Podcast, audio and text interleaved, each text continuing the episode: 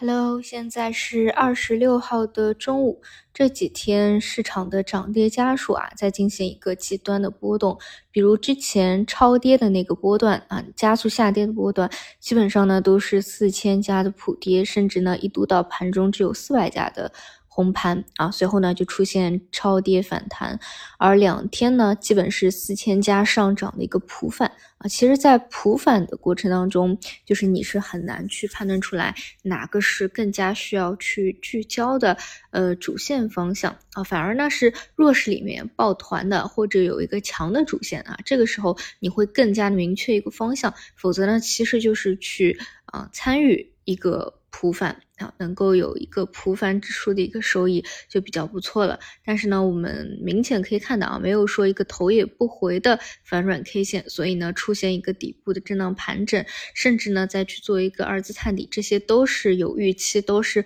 可以去接受的。那么其中呢，还是像主板啊这些有大资金在护盘的啊，比如说护券商啊、护金融啊。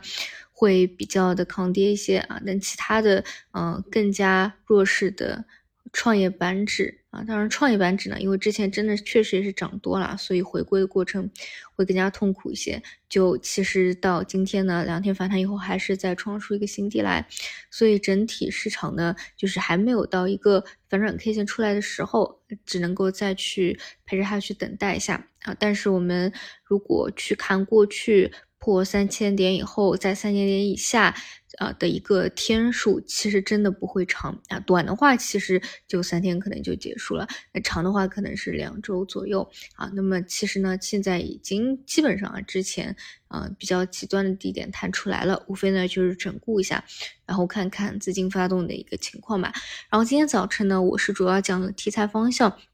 因为昨天晚上看到了，呃，卫星互联网的，呃，一个，呃，一个昨天涨停的公司，它的三季报，我们可以看到订单是有落地的，所以呢。今天会特别关注这一块的走势。啊，那早盘呢是一度继续加强，像天津互联板块的指数都快创新高了，但是呢临近到收盘，呃不少个股又出现了冲高回落，而这个冲高回落的情况呢，对于卫星互联真的是太经常了，就基本上连续的只要上涨就冲高回落，只要上涨就冲高回落，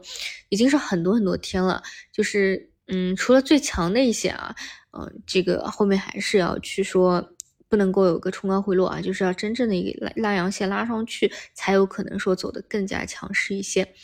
啊。当然，今天临近中午的一个冲高回落，可能也是受到了一些情绪高标的影响啊。今天基本上那些连板的呃龙头股啊，都是出现了炸板的一个情况，到了情绪分歧的一个情况。这个呢，啊，如果参与其中的也得去注意一下。还有就是今天早晨讲的那些之前弱势里面抱团的高股息的出现阴跌破位，连续下跌下挫，这个得注意一下风险问题。好的，那么我们就收盘再见。